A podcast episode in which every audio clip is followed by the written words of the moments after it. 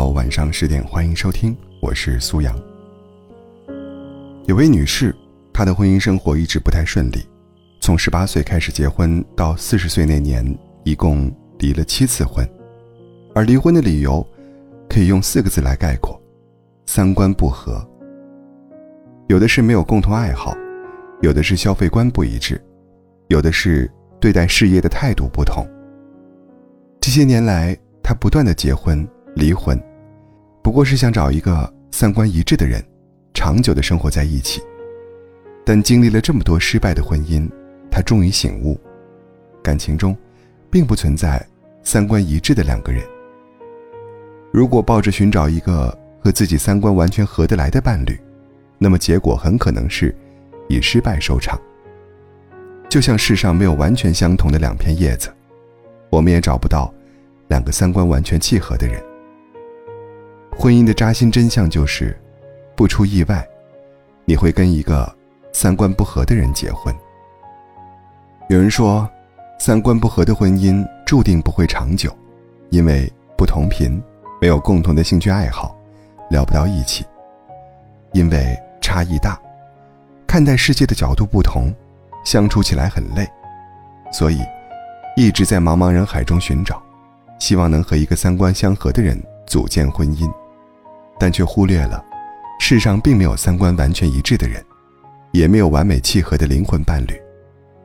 我们很难找到一个跟你三观完全合得来的人，甚至是找到三观相近的人，都很不容易。大多数情况下，我们是跟三观不合的人一起走进婚姻的。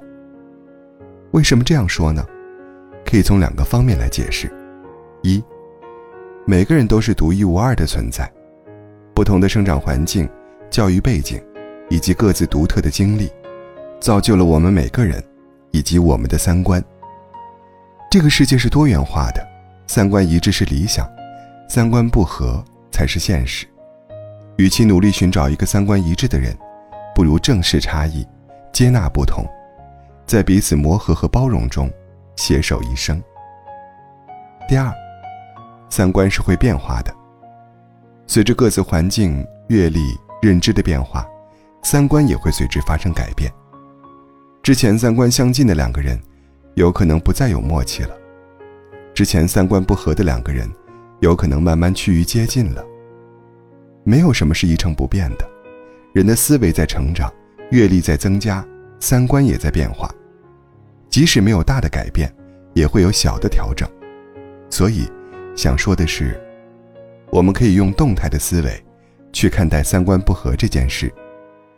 给彼此一点时间，在慢慢相处中，磨合掉各自的棱角与锋芒。有句话说，婚姻之间的关系，就像是板块咬合的陆地，你在这里多一块，我就在这里让出一块，磨合出高峰和山谷，磨合出全新的默契。不可否认，三观不合。会产生矛盾和分歧，但这个世上，并不存在三观完全一致的两个人。那些幸福且长久的婚姻，不是没有矛盾、没有争吵，而是懂得接纳差异，懂得互相尊重和包容，而不是强行改变他人，迫使对方接受你的价值观和生活方式。有没有一瞬间让你感觉跟伴侣三观不合呢？网友罗格分享了自己的故事，他说：“和妻子三观不合的地方有很多。他喜欢看书，妻子喜欢刷视频追剧；他喜欢打游戏，妻子就强烈反对。他比较节俭，妻子喜欢花钱。妻子给他买的洗面奶、唇膏什么的，他几乎都没有用过。妻子给孩子买的很多补品，他其实是不赞成的。记得当年准备买房子时。”他想买一个地段好点的学区房，房子小一点也没关系，但妻子更想买一个离家近点的大房子，虽然地段比较差，学校相对一般。说了这么多，并不是想证明他和妻子感情有多么不好，相反，他和妻子的婚姻生活很融洽。在他看来，这些都不算事儿，最关键的是什么呢？是每次看到妻子给儿子穿衣做饭时。是每次看到儿子犯错，妻子教育他什么该做，什么不该做时；是每次儿子生病，妻子火急火燎请假回家带儿子去医院的时候。每当这些时候，他就觉得，妻子就是自己要找的，那个对的人。幸福的婚姻就是求同存异，和而不同，如此而已。婚姻关系的良性发展，来源于夫妻双方对彼此的尊重、接纳。与磨合，好的婚姻不是一开始就存在的，而是在求同存异的过程中，用心经营出来的。爱，不是寻找一个完美的人，而是学会用完美的眼光，欣赏那个不完美的人。婚姻，不是为了选择完美的爱人，更不是为了找一个翻版的自己，而是为了幸福，为了余生的快乐与满足。在婚姻中求同存异，选择包容、接纳、尊重、理解对方，你会发现，即使三观不那么契合的人，也可以幸福的过完一生。日常生活中，我们经常会遇到三观不合的情形，部分人会采取一致性模式来思考，也就是说，不允许对方和自己不一致，用自己的三观强行要求对方做出改变。这样做的后果就是，两个人之间的矛盾增加，分歧越来越大，婚姻也变得岌岌可危。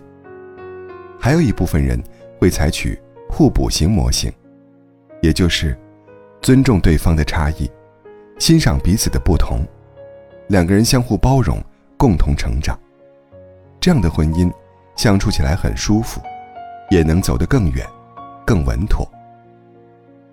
决定一段婚姻的。不是三观不合，而是解决不合的能力和态度。既然认定了一个人，就不要轻易放手，更不要以三观不合为由结束这段婚姻。面对三观不一致时，与其选择同化对方，不如选择改变自己。放弃改造他人的执念，接纳真实的对方，包括差异和瑕疵，多关注闪光点，可以不认同。但请试着理解对方的思维和态度。感情是需要磨合和经营的。好的婚姻，永远都在接纳和包容。希望我们都能和爱的人一起，磨合出一段幸福且长久的婚姻。共勉。